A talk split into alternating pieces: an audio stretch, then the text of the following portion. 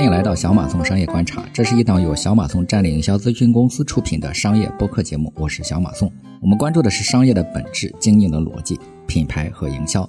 今天这期节目是我本人接受刘润老师的金话岛采访的回放啊。这一期节目中，我聊了自己从中石化炼油厂转行到广告营销行业的详细经历，也讲了我当年在戛纳广告节获奖的情况和感想，更多的是谈到了我对经营公司、服务客户、做品牌营销与咨询的思考和复盘。接下来就进入这期节目的回放录音啊，欢迎收听。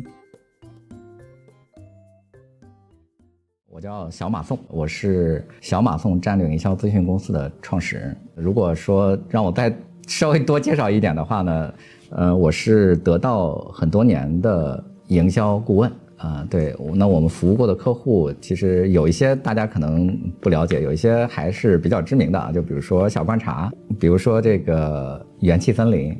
对，零糖零脂零卡啊，就是我写的。对啊，那个小罐茶这个名字也是我取的。对，其实还有一些很多其他的企业呢，我就不介绍了啊。对，嗯，您当年念大学的时候读的是锅炉专业，就当时怎么会想到说要读一个这样的专业呢？是自己喜欢，还是觉得说这个专业它就好就业？这个我肯定不是喜欢哈。我觉得一个脑子正常的人不会选一个叫做锅炉专业的专业去读啊。那时候我们考大学还是叫先考然后后报，对，所以。对自己的这个报考大学的这个分数是预计错误的，所以第一志愿、第二志愿、第三志愿就都陆续都没有录取，所以就分配到了调剂到了西安交大的过路专业。所以您当时填的第一志愿是什么呢？第一志愿是南开大学。就今天听起来，南开大学和西安交大其实差不多哈，但是当年南开大学就是，呃，这这也是这个叫叫这个黑天鹅事件吧？对，就是我当时报考的时候，我查过南开大学连续十年的录取分数线，我认为我都能考上，那所以就报了南开大学，那结果那一年它和北大的录取分数线是一样的，那结果就没考上。那第二志愿、第三志愿呢？我是过线了，但是呢，就是人家就不再收这个报第二、第三志愿的，对，结果就导致说我没有学校上了。这后来是被调剂到了西安交大的锅炉专业，我估计也是大部分人没有报锅炉专业，所以才把我调剂到这儿了。所以虽然您是调剂过去的，但是这个锅炉专业听您刚刚介绍说也是一个王牌专业，那就业什么应该也都不成问题。呃，就业没有什么问题，虽然并不是说包分配了，但实际上还是有大量的国企会去我们那边招聘，就主要是各种重工业、化工业和那个能源企业。对我当时分配到的是这个中国石化集团。那其实您当时的工作，可能在外部的一些人看来就已经很不错了，已经可能有挺多人挺羡慕的。那最后怎么就想到说要从这个地方出来呢？就两点吧，我觉得就是我既不擅长，也不喜欢。我最早确实是在烧锅炉啊，对，这个这个这个不是不是假的啊，就是我在中石化天津石化分公司炼油厂啊，就是在那个大港油田，个我在当时的这个叫供气车间，供气车间其实就是锅炉房，对，当然这个锅炉房和大家理解的不太一样，就是它是用这个锅炉把水加热，然后生成这个高温高压的蒸汽。然后用这个高温高压蒸汽来供这个工厂里边使用的，所以我们就是在那样的一个车间运行。而且我在这个一线倒班的时间大概一年半，就是一年半的时间，我其实是在这个三班倒的状态。你要说辛苦呢，也谈不上有多辛苦，但是呢，他要熬夜，夜班是晚上十二点上到早晨八点，你要是上夜班就非常的难受。熬夜确实是对人的这个身体还是还是挺摧残的。对，所以您离开这个地方，一来是因为自己其实也不是特别喜欢，二来呢，它可能对健康也会有一些影响。主要是我不擅长，我至今也没太搞懂那个锅炉怎么怎么去运行的。对 我也我就我说实话，我是如果让我在那儿做，我顶多也就是做个工程师，但是其实我也不太懂。那对国家也没什么贡献，那还不如去 做点自己擅长的事儿啊。那您最后的选择为什么会是广告行业呢？其实也有特别多其他的行业可以选择嘛。实际上我也不知道我能不能做广告，对，但是我那个时候确实是特别喜欢。我在我在大学里的时候，我就发现我特别喜欢看广告，而且我能够背过当时几乎所有的广告词，就是我看过的广告我都能背过来。但是呢，那个时候我并不知道做广告原来有一家公司专门叫广告公司。他去做这些，我当时以为是电视台拍的，因为他都在电视台那个播放嘛，我以为是电视台拍的这个广告片儿，所以那个就没有概念。那再后来呢，是我突然在一个天津的广播台里面听到有一家广告公司在招聘，哦，我才知道哦，原来有广告公司这样的一个行业。对，所以那个时候就立志要进入广告行业。早期其实就就简单去求职嘛，求职那人家当然不会要你啊，因为你你现在做的工程师。呃，那个你过去学的是锅炉，就不可能呃录取。所以后来碰了几次壁之后呢，我就想，那我能不能学一些跟广告行业相关的技能？对，但是那个时候呃还是挺封闭的，因为我九九年才第一次上网，而且那个时候上网其实也没什么可上的，就是什么各什么天津信息港，我就就那种，就是它它网络上信息也不发达。你想了解广告这个行业，其实挺难的，所以那个时候就我以为说广告公司，那那他应该是要学美术的，对，所以呢我就去学了一个绘画，当时我就学那个素描和那个水粉。那再后来呢，我看到就是有人呃有人考那个叫 3D Max 的那个认证师，那我想我我学一个动画设计也可以吧？对，所以我我我就买了一本这个三 D Max 的教材，那个自己在电脑上去学那个 3D Max 做动画。但是这些后来你发现，其实你也不太可能靠自己去学这些东西，能进入一家好的广告公司，因为人家，呃，专业的广告公司都是大学里学了四年美术，然后他有专门的学 PS 什么的，这个我都不理解。那个时候，那再后来，其实是我发现，原来广告公司还有一个职位叫文案，就是他一个叫美术，一个叫文案。那我说文案这个东西，我应该是可以写的。对，所以呢，就又开始投投简历，就是投这个呃文案呃这个职位，但是也没有被选中。对，因为你还是没有这个过去的这个广经历嘛。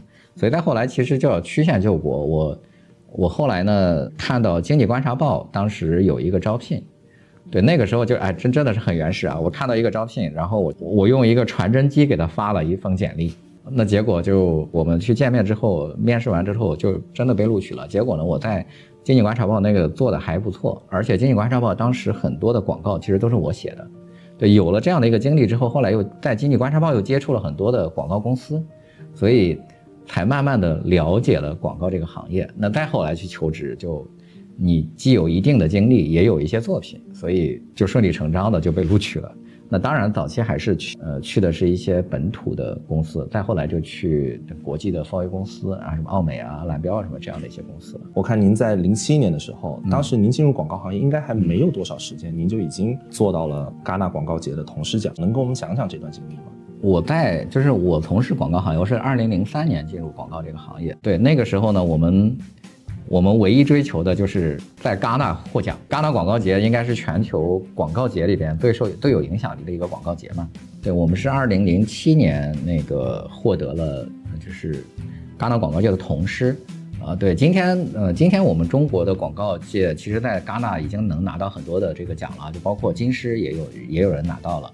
对，但是那一年其实并不多。二零零七年的话。嗯，总共在中国在戛纳广告节可能拿到的这个奖牌，应该，嗯，我我具体数字我忘了，我就肯定是不超过十个。我觉得这东西说起来也不是特别难，至少对我来说，我觉得不太难啊。就是因为我是一个很擅长总结和提炼的人，对，就是你你去看过去广告节的这些获奖，它是有规律的，就是这两年流行什么呃这个呃风格。呃，这个评委喜欢什么样的类型，你是能够看出来的。对，这个就跟我当年当年高考的时候，我猜对了那个高考作文题目一样。对，因为我看了过去十年的这个高考的作文，它也是有规律的，所以我就我当年就已经预测出来，高考的作文会考什么类型的作文了。那个广告节这个奖项其实也是一样的，就是他喜欢什么样的这个风格的广告，你是能够预测的。所以你就按照他喜欢的那个风格去做就行了。这东西其实是一个投机取巧的一种方式，但是我觉得其实背后确实是对人的洞察。实际上，对于真实的商业来说，戛纳广告节的作品其实是说实话没有什么特别大的用处。就甚至你你去把戛纳广告节的这个呃广告作品，尤其是平面海报和这个电视广告，你去给普通人看，就是大部分人是看不懂的。对，就是它相当于，呃，广告行业的文艺片儿，对，就只有广告人能看得懂。其实它在商业上没有特别大的价值，但是呢，对于你个人建立名声，对于广告公司建立名声是有意义的。就是有很多客户会认为说，哦，你在戛纳广告节得奖了，那你就我觉得你很牛逼啊，对，那他会去找你，对，所以那个时候就广告公司是特别热衷于去戛纳广告节拿奖的。您当时拿到这个奖项的时候，您的那个参赛作品大概是什么样子？能跟我们描述一下吗？呃，就是是一个公益的广告，当时我们是叫香港母婴育婴协会，我们帮他做的一个传播活动。因为那个时候呢，就是，呃，就是香港的妈妈们，她出行，她要哺乳的话，她没地方，基本上就是去厕所里边喂孩子。那我们希望她能够多设立一些这个，就是育婴室，对，就是你可以有专门的这个这个哺乳的这个这个地方。所以当时呢，我们实际上是做了一个活动，我们先是邀请香港的立委会的一些议员来听我们演讲。呃，就是什么就母乳喂养啥的这些东西。那演讲完了呢，我们就是请大家吃饭，请大家吃饭。那我们最后是什么？就相当于一个行为艺术，就是我们在一个公共厕所里边就摆了他们的这个吃饭的那个盒饭。吃饭的时候，我们就邀请这些议员直接去了公共厕所。对，然后我们就现场就向大家提问，他说：“你愿不愿意在一个厕所里吃饭？”对，其实我们的小孩儿，我们的妈妈。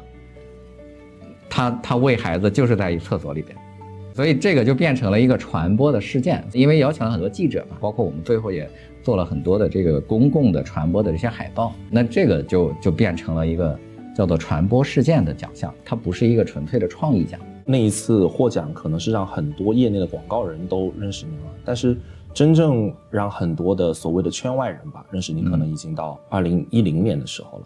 就那一年您。在世界杯的期间，我记得是为红牛做了一个特别厉害的策划，后来还成了当时的年度营销事件。您能给我们讲讲那个经历吗？对我，我早期呢，我是做这个传统广告的，就是所谓的传统广告，就是主要就是做这个平面媒体和那个呃电视广告嘛。那再后来呢，我就进入了互动广告。我在奥美互动，我们就做这些这个当时的所谓的互动，其实就只是做网页，然后做一些 banner 什么，就这样的广告啊。那再后来就是，我进入了一家叫做社会化传播公司，呃，就就是我们所谓的 social media 啊，那个那个时候就主要发帖子什么，就就在就做这些这些活动。当时红牛找我们是。希望在那个世界杯期间，能够在这个社交媒体上去做一些传播，啊，那我们当时呢就想了一个想了一个事件，这不世界杯来了嘛？那我们就让这个人力资源打了一个通知，就是说世界杯期间公司制度调整，大概就几条吧。就第一个是原来十点钟上班啊，我们现在调整成十一点上班，然后公司买了很多红牛啊，那个就是可以随便喝，中午大家可以在公司看那个世界杯回放。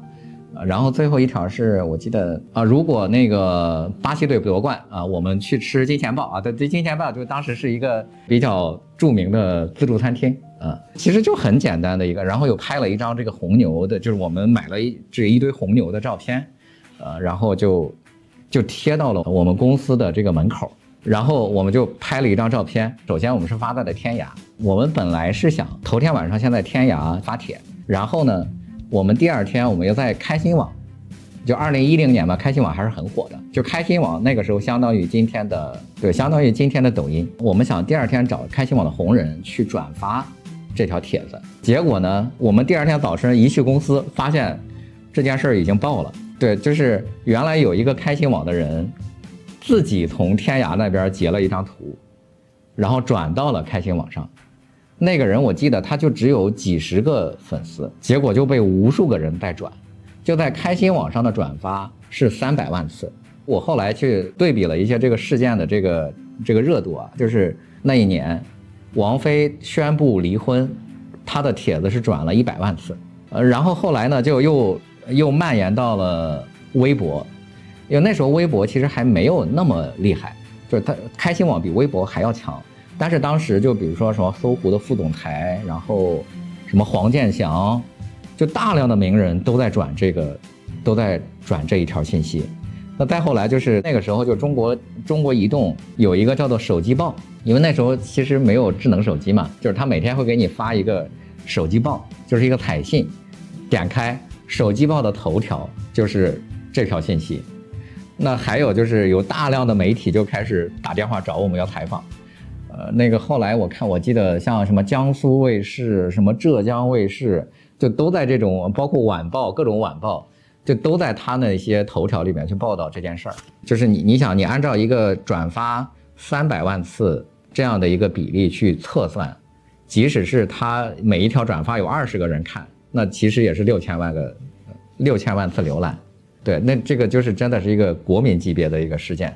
然后再后来呢，我我记得就是那个世界杯结束的时候，巴西队没夺冠嘛。然后我在学车的时候，和我一起学车的一个女孩，她是一个银行的柜员。我当时就说：“我说巴西队没夺冠，我们这金钱豹也吃不成了。”然后他立刻就反应过来，他说：“啊，他说你是那家公司的吗？”对，就他立刻就知道我是那家公司的。对，所以这个就是等于一个叫做全民皆知的一个一个事件了。当时有想到说这个策划会会发酵的这么厉害吗？我们只花了八百块钱。就就是找了，找了几个红人去发，我们当时的预期也就是就是正常的一个浏览，就像你发了一篇公号，可能一两万的阅读一样，对我们根本就没有想到，因为这个东西也做的很简陋，这后来其实有更多的这种蹭我们热点的，说公司什么各种各样的更好的条件，没有人转发，但就是你你首先发的这个，他他被爆了。当时一五年的时候，您跟逻辑思维一起策划了一个活动，叫做“甲方闭嘴”。这个名字听着是是挺爽的。您能给我们讲一讲这个活动当时策划出来大概是一个什么样的形式吗？这个背景是这样的，就是二零一四年，我当时呢，我刚刚认识罗振宇，对，然后呢，哦，我我当时勾引他的一个话题是什么呢？就是因为当时他不是在卖书嘛，就他在卖书，呃，我记得他卖的最好的那本书叫《战天津》。呃，《战天津》这本书在得到的销量应该是五万册吧，大概。然后他觉得这是一个很了不起的成就嘛，就是卖五万册，其实确实是很多了。对，但是呢，我当时在我的这个公众号上，我当时只有两万粉丝，我卖了一万本，就是我的第一本书，我完全没有靠任何别的途径卖。我当时就跟呃罗老师说，我说我只有两万粉丝，但是我那本书卖了一万本，就当时他很震惊。就他说啊，那我们可以这个能不能一起策划一本书？对，当时那本书叫什么呢？叫一本全是广告的书，啊，那个，然后罗老师说，那我们就出这个一本全是广告的书二。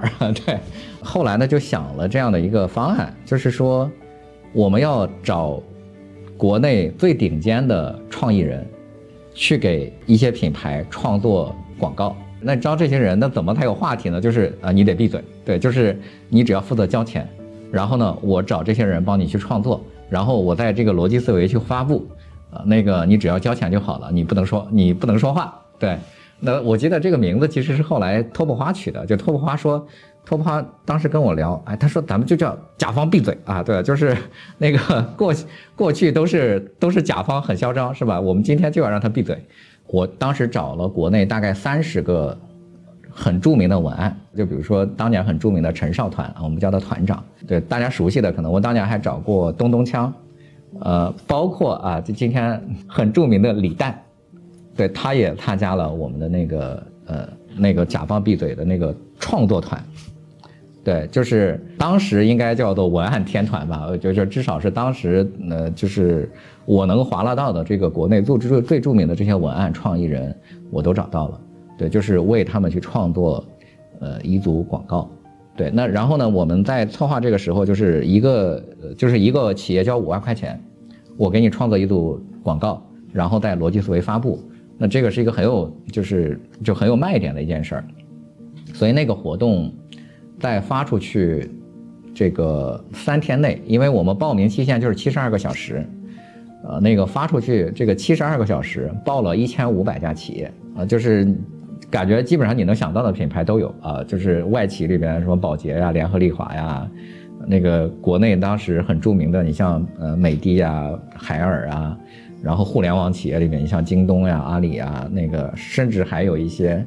包括什么龙泉寺什么，就是这些寺庙就都有报名，就有很多企业报这个这个报名。当时确实是逻辑思维的影响力也非常大，对，就是你想，三天报了一千五百家企业啊，如果我们一个一个收的话，一个啊一个五万，那我们就得收 七千五百万 的广告费啊。对，但是因为我们我们没办法做到，就是全部满足嘛，所以我们当时应该是挑了六十家，啊，那个，因为我们只有三十个人嘛，就是每个人创作两幅作品，这个活动当时还是挺轰动的，对。所以到二零一六年的时候，当时我记得广告行业应该是发生了一件比较大的事儿，就是当时 Papi 酱的那个广告拍卖啊，最后好像是拍到两千多万了。两千一百万吧，应该是还是两千二百万，我忘了。关于这件事情，我也看过您自己写的一些文字。你当时是怎么来看待这件事？一个广告拍卖拍了两千多万，呃，我觉得也还是赶上了一个热点吧。对，就是那个时候 Papi 酱非常的有名嘛。其实这个前因后果是这样的，是呃罗胖和托布花去跟徐小平老师吃了一顿饭，然后呢，就当时就应该是徐小平老师要投 Papi 酱吧，还是怎么样，我忘了啊。对，就是。他们和 Papi 酱吃了一顿饭，然后逻辑思维当时就投了 Papi 酱。那个再后来呢，就是就是聊到说怎么去商业化，其实是罗老师提出来说，那你应该就搞一个广告首拍，对，然后去发布这样的一个就是拍卖会。那个后来呢，罗老师就和托布花就跟我商量，就这件事儿该怎么去弄。我其实是相当于一个，我并不是发起者哈，我是一个参与者。那其实。就是呃，Papi 酱广告拍卖的那篇文章，那个我来写的这篇文章，对，然后就对外对外去发布了，对。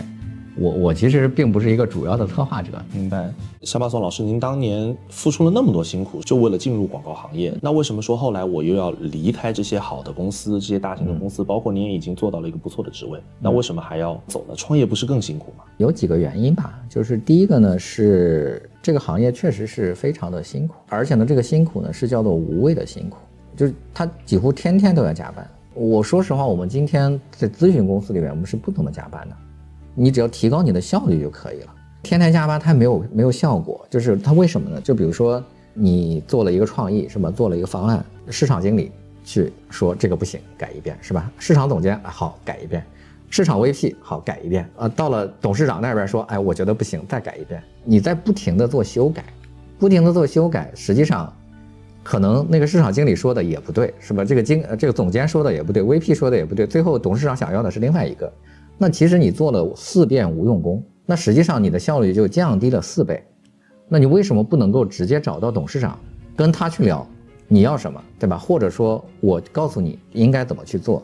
那今天我们就，今天我们去做咨询，就要求直接能拍板的人来干这件事情，那我的效率就提升了嘛？对我做我做一倍的事情，你做四倍的事情，那你不就要加班吗？对吧？就是我年轻的时候我可以加班，可以熬夜。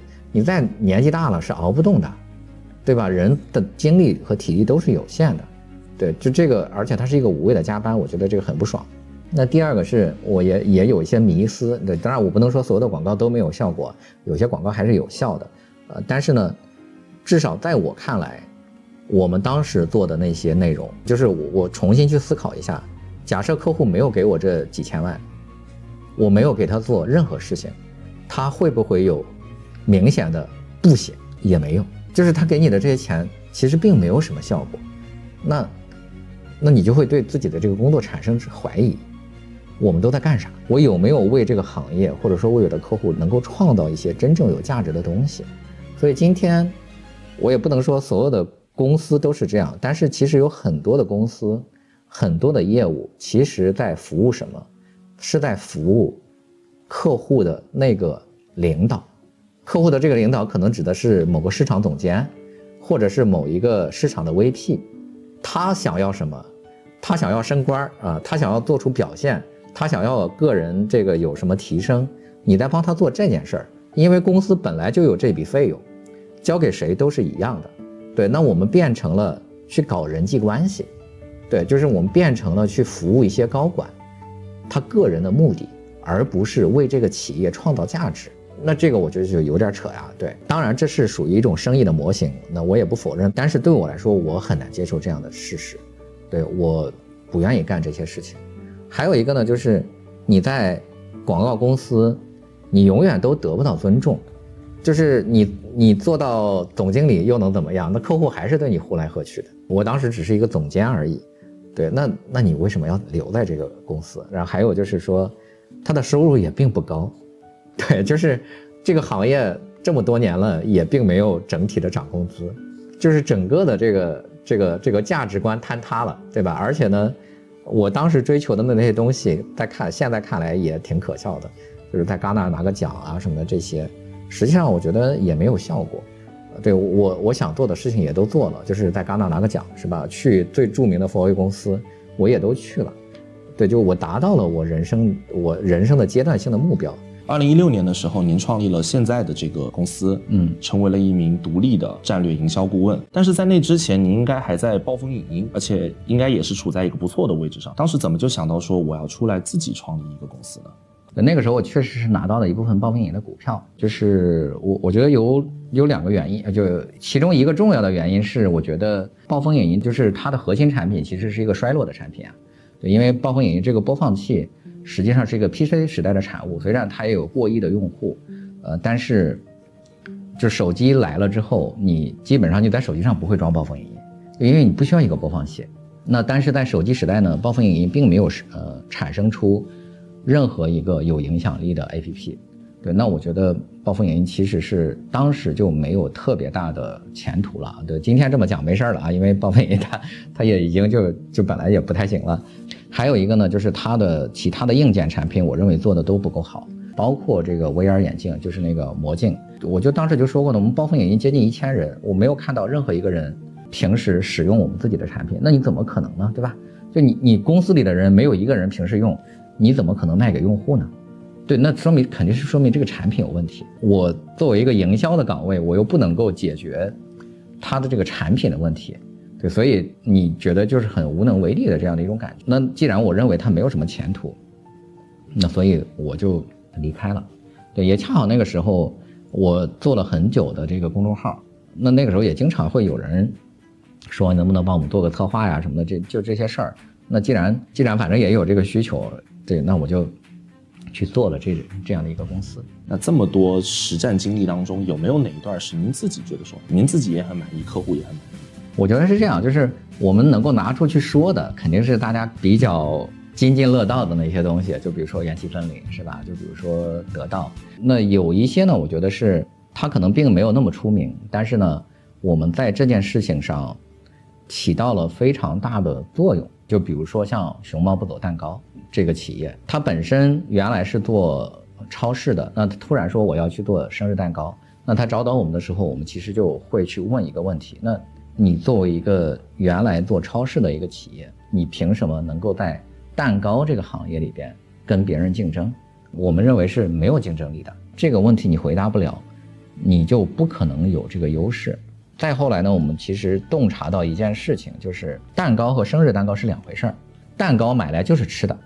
对，生日蛋糕买来不是吃的，生日蛋糕买来是过生日，对，所以它本质上叫做过生日的一个道具，对，就是你这个生日蛋糕其实是你要插上蜡烛、点蜡烛、这个许愿，然后吹蜡烛，就它要完成这样的一个仪式，它是帮助你完成仪式的一个道具，对，那它的本质是过生日的道具。那当我们去呃理解了这个过生日的道具这样的一个本质的时候，我们就。可以去重新设计这个蛋糕，啊，那个那所以他就会有一个熊猫人去送货，是吧？他给你唱歌跳舞，然后他给你猜拳，什么就各种各样这个这个又是烟花又是什么泡泡机什么，就这些东西，对，它是这个过生日的关键。所以说我们找到的这样一个思路，那你就重新去设计这个产品，而且那个实践证明，那那这个这个东西也是验证下来的，它确实是。很好用，所以它很快就在像惠州地区，它做到第一名。那后来去佛山，就佛山也很快做到第一。对，那那这个这个再后来，它就在全国很多城市都在开展了。我觉得这是我们能够起到比较重要作用的，嗯，一一个案例。对，您刚刚也提到了元气森林的那个广告词，那个 slogan，嗯，当时是怎么想到说我要设计这么一条标语呢？给元气森林这个口号其实本质上叫做就是要说动客户购买，啊，那。有很多口号，其实本质上是我们调研和发现的，而不是我们想出来的。对，所以我们其实当时的主要的调研，我们问他们一个问题，就是你第一次购买元气森林是因为什么？就是什么打动了你？那我们当时有五百个用户调研，大概四百多个用户都告诉我们说，我为什么第一次就决定下单，是因为我看到它上面写着零糖、零脂肪、零卡路里，它它就因为这个，我想下一单。对，那我们还问过另外一个问题，就是说，如那为什么你要去复购？如果你要推荐一个朋友，你会怎么推荐？对，那他说，我会跟他这么说，我说这个东西又好喝又没有糖。对，所以其实我们在这个调研的过程中，我们得到了两个广告语，就第一个叫零糖、零脂、零卡，呃，第二个呢叫真无糖、真好喝。这个其实是他基于说第一次购买理由和那个推荐理由。那再后来呢，因为元气森林那边他还是要去做一些有证据的这个事儿，所以呢，他又同时在这个电商上用两条不同的广告去测试了它的转化率，那发现零糖、零脂、零卡转化率还是高。那所以我们就决定用零糖、零脂、零卡来做啊口号。对，小马宋老师刚刚也提到说，营销不是干成一件大事情，而是干对很多的小事情啊。就为什么会对营销有这样的理解？就我说的所谓的这个大事儿，其实就是大家追求的那个叫做一夜爆红嘛。对，就是一夜爆红这件事儿，我们其实经历过很多啊，就包括你看我们当时。可能我们做了二零一零年最出名的那个网红事件，我们也做了在业内特别出圈的，像这个什么甲方闭嘴，什么 Papi 酱的拍卖。从我们个人来说，我们也没有预料到，我们没办法预测哪一件事儿是成功的，是会可能成功。我们只能是说尽量让它做得更好一些。而且大家去想一想，就是你你今天再去回忆二零二二年，就是去年发生的网红事件，你一定说不出来五件。就大家，你你要想一想，就是今天你说不出五件这个事件，那每年又有几百万家公司在追求这件事儿，那它的中奖的概率就是百万分之一，那这个其实就是一个小概率事件。对你为什么要去追求一个小概率事件呢？就你追求的应该是一个大概率事件，就你投个什么推流是吧？投一个分众或者投个央视，你要去找这些确定性的事儿，就它也许回报率没那么高，但是它是一个确定的。那个行业的规律它就是这样，那你要想追求出圈，那你只能说可能你做了一千件事儿，有可能有一件出圈了，但是也许十年过去了。我举个例子啊，就是比如说肯德基的这个疯狂星期四，疯狂星期四其实并不是突然火的，但是很多人以为它是突然火的。这疯狂星期四其实是在二零一八年就开始策划这个活动，他还邀请了很多的知名的演员、明星去助阵，然后。肯德基那么多家店在执行，打了很多的广告，第一年没火，第二年没火，第三年没火，对，那那你至少要等四年它才会火，那这件事儿你能不能等，对吧？你花了那么多钱，然后等了三年，它还没火，那你会不会等？这个很多人以为说肯德基疯狂星期四是爆火的，它不是呀，它有很多的这个先前提的条件。是他做了好多年，然后花了很多钱，那那你的你的期待应该是，如果它不爆火，我也能赚回来，那这个才是这个事情的前提。那如果它爆火呢，我就赚了。你首先不能追求爆火，是追求这件事儿本身是有回报的，啊，那个它值得我去做。那如果爆火呢，那就是我赚的；如果没爆火呢，那它也是个正常的事件，对，这样才是一个正常的心态。你要尊重这个客观规律，它本身爆火的事儿就没有那么多，凭什么是你，对吧？对，所以不要去追求这个小概率事件。那个正常的企业营销，它其实就是把每一件事儿、每一个环节去做好，然后呢，让你的效率就是一步一步的去提升。最好的发展是每年增长百分之十，那你增长一百年不就很厉害了吗？对吧？嗯，那上马老宋老师为什么说营销的营首先得是这个经营的？我并不是说营销不重要，营销为什么可以成功？它其实本质上是基于你的企业的能力和基础。我我举个例子，就比如说，呃，早期有一个很火的一个茶叫答案茶，你你们应该有印象吧？那它一下子出圈了，它立刻就招商，呃，就是招商了一两千家，当然他自己赚了很多钱，对吧？就是一家五万，他们也赚了一亿了。但是你会发现。开答案茶的这些人根本就没有赚到钱，那为什么呢？就是他的火是因为他有一个噱头啊，就是你你能获得一个答案嘛。但是你要想一想，就当你去喝完这杯茶，它不好喝，然后你已经获得了这个答案，然后你体验了一下，你是不是不会去喝了？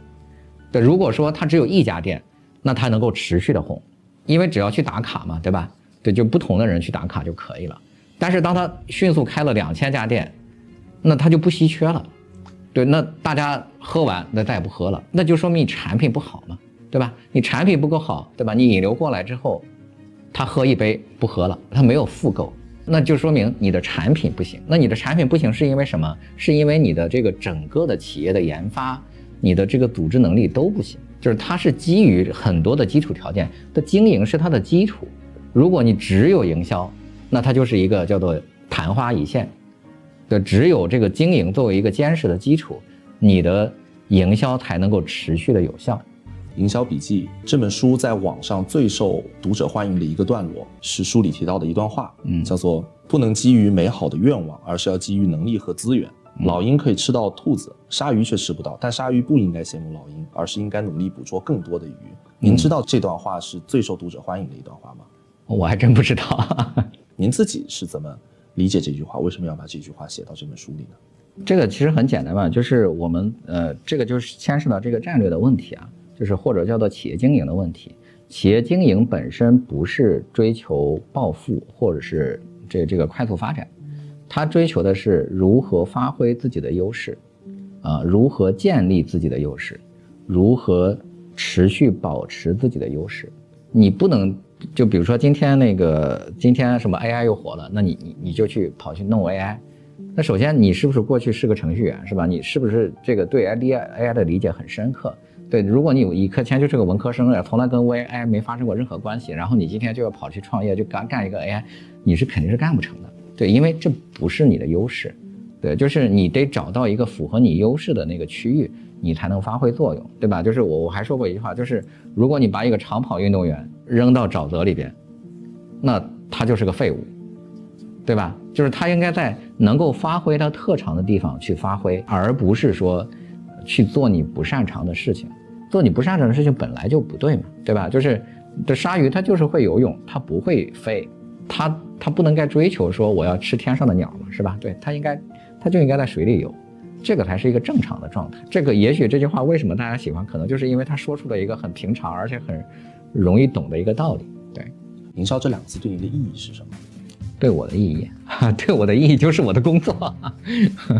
我觉得其实还是这样，就是我们回到营销的这个本质，它其实是要去为别人创造价值，然后它才会有持续的这个复购和口碑。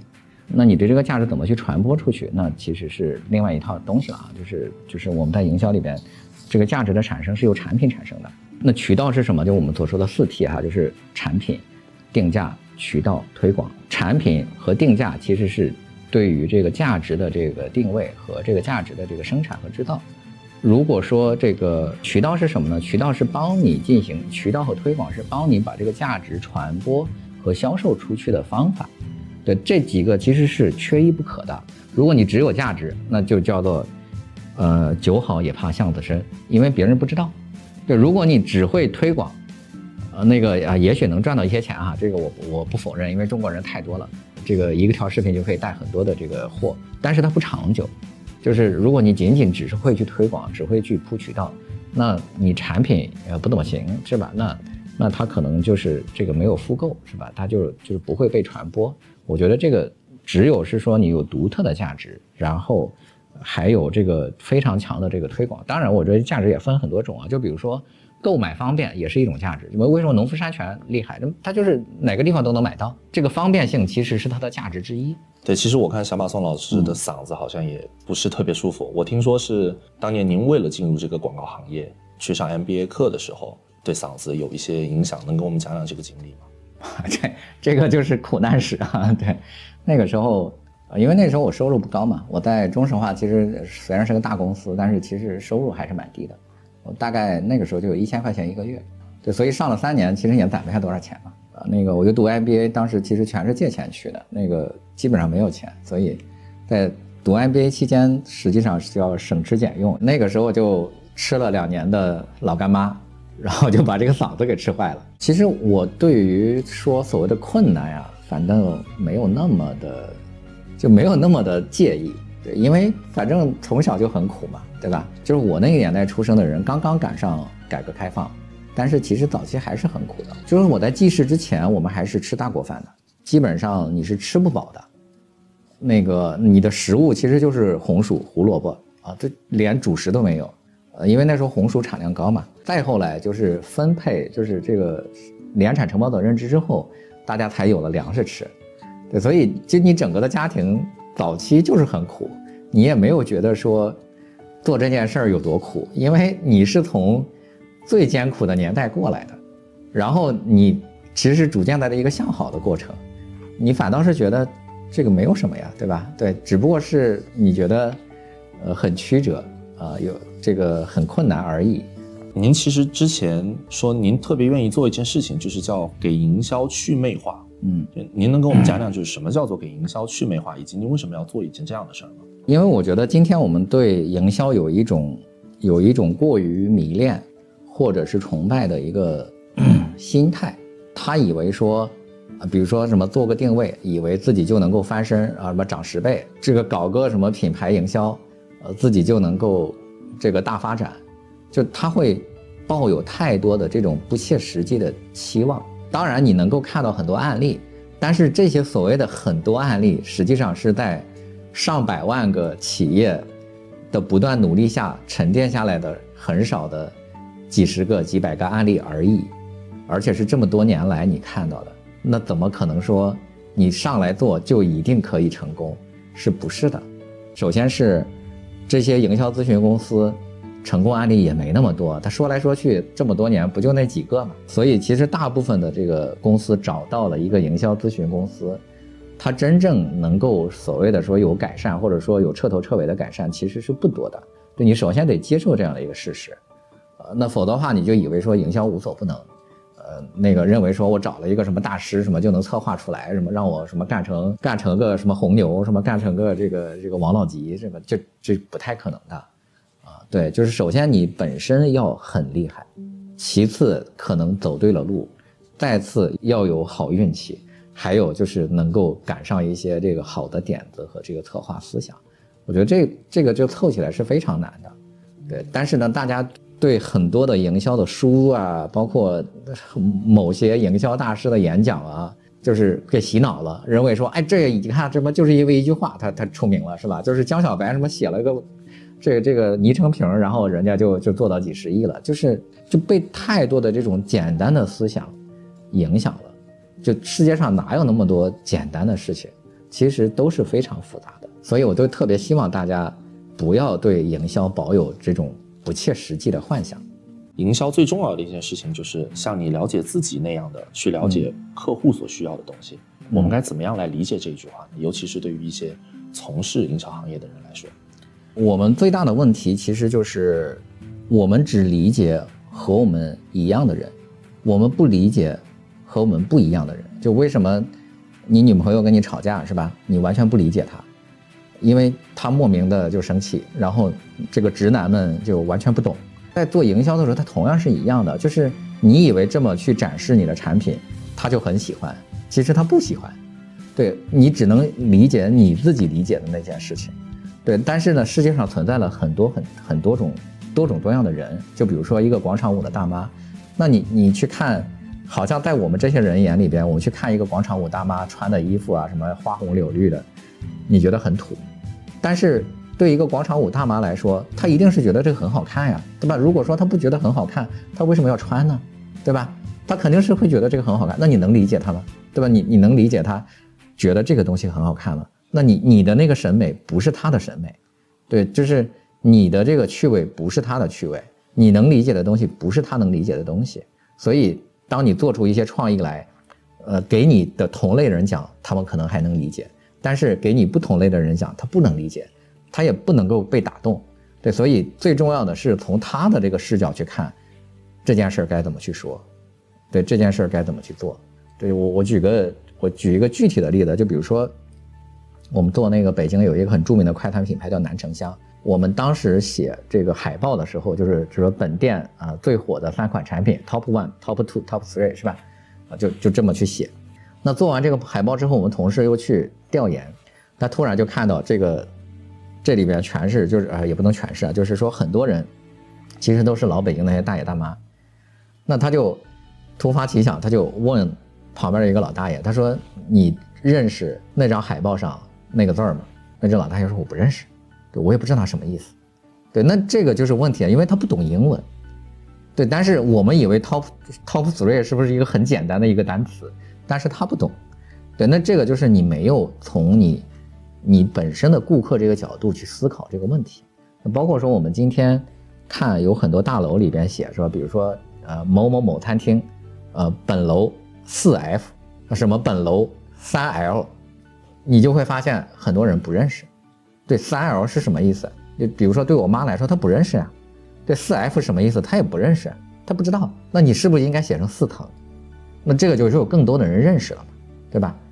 对，所以所以你要从一个顾客的这个视角去看这个问题，而不是说从我们个人的这个视角去看这个看待这个问题。在很多人的心中，他们就觉得营销就等同于打广告。您觉得这这两件事有什么本质上的不同吗？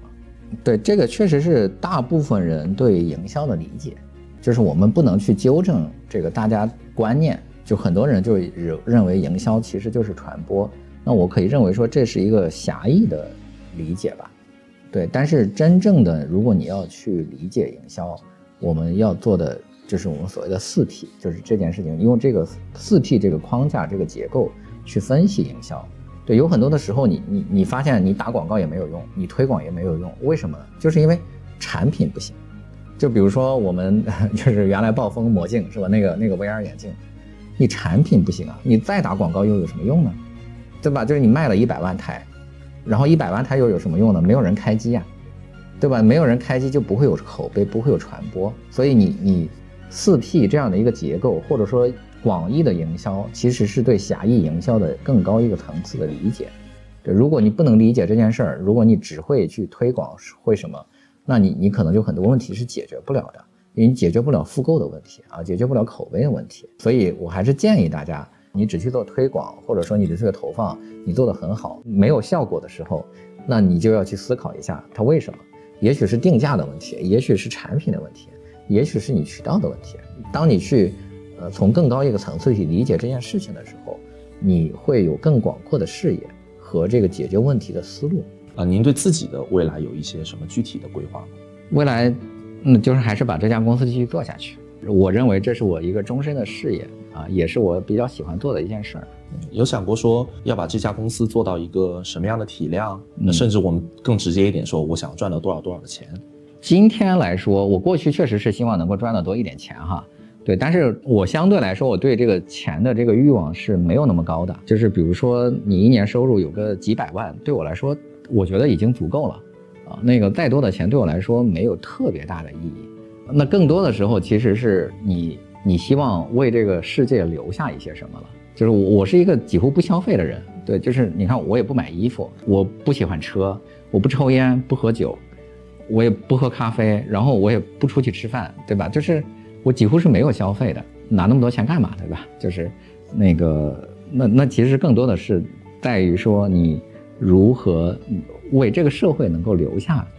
一些什么东西啊？当然，我我确实是过了这个所谓的温饱阶段了啊，就是，啊，就是可能普通人也没办法，就是一年赚个几百万，对，但是我已经过了那个就是对物质需求很强烈的一个阶段，可能更多的还是希望为这个社会能够留下一些什么，以及说能够为这个社会能做一点什么有益的事情。那我们至少是这家公司在每一年可能能够帮助到一些呃客户、一些这个品牌、一些公司。啊，那个能够帮助他们进步一点点，我觉得这就已经足够了。小马宋老师对于今天的一些正在从事营销行业的这些年轻人，嗯，你有一些比较好的经验能够值得分享给他们的吗？就是对于年轻人来说，你要认清楚一个非常重要的现实，你不要想的那么高大上。对，就是比如说营销里面讲了非常多的什么宏观的高大上的理论，对，也许这个这些理论都是对的，但是对你来说没有用，因为。你不可能去一个公司立刻就做 CMO，那可能是 CMO 考虑的事情。对，就对于一个年轻人来说，你想的或理想再宏大，你也得从一个具体的事情开始。你一定要学会一门非常具体的技能。对，今天我们去拍视频是吧？你剪视频剪得好，那也没问题，对吧？那你做采访做得好也没问题。那你这个你去做呃短视频的推广，你做得好也没问题。就是你一定要有一个非常前期是要有一个非常具体的技能，能够立刻展示出你比别人优秀在哪儿，然后才是就在这个领域深耕，然后才是理解更宏观的关于营销的理念。从这个技能开始，你做到主管，做到经理，做到总监，然后你可能就更了解其他的东西，再把这个整条线穿起来。如果你仅仅是一个刚刚毕业的学生，然后你啥都不会，是吧？我建议你学一门比较重要的技能，就是你你至少是在一个技能上要比别人强才行啊，否则的话你怎么找工作呢？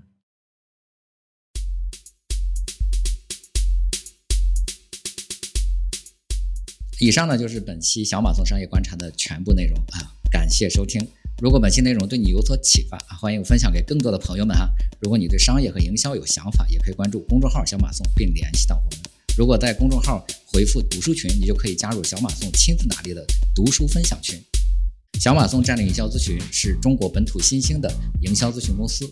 我们为元气森林、小米生态链、得到 APP、古茗奶茶、云海肴、遇见小面、半天妖烤鱼、Baby Care、伊利、飞鹤乳业等超过一百多家企业提供了营销咨询服务。再次感谢你的收听，我们下一期再见。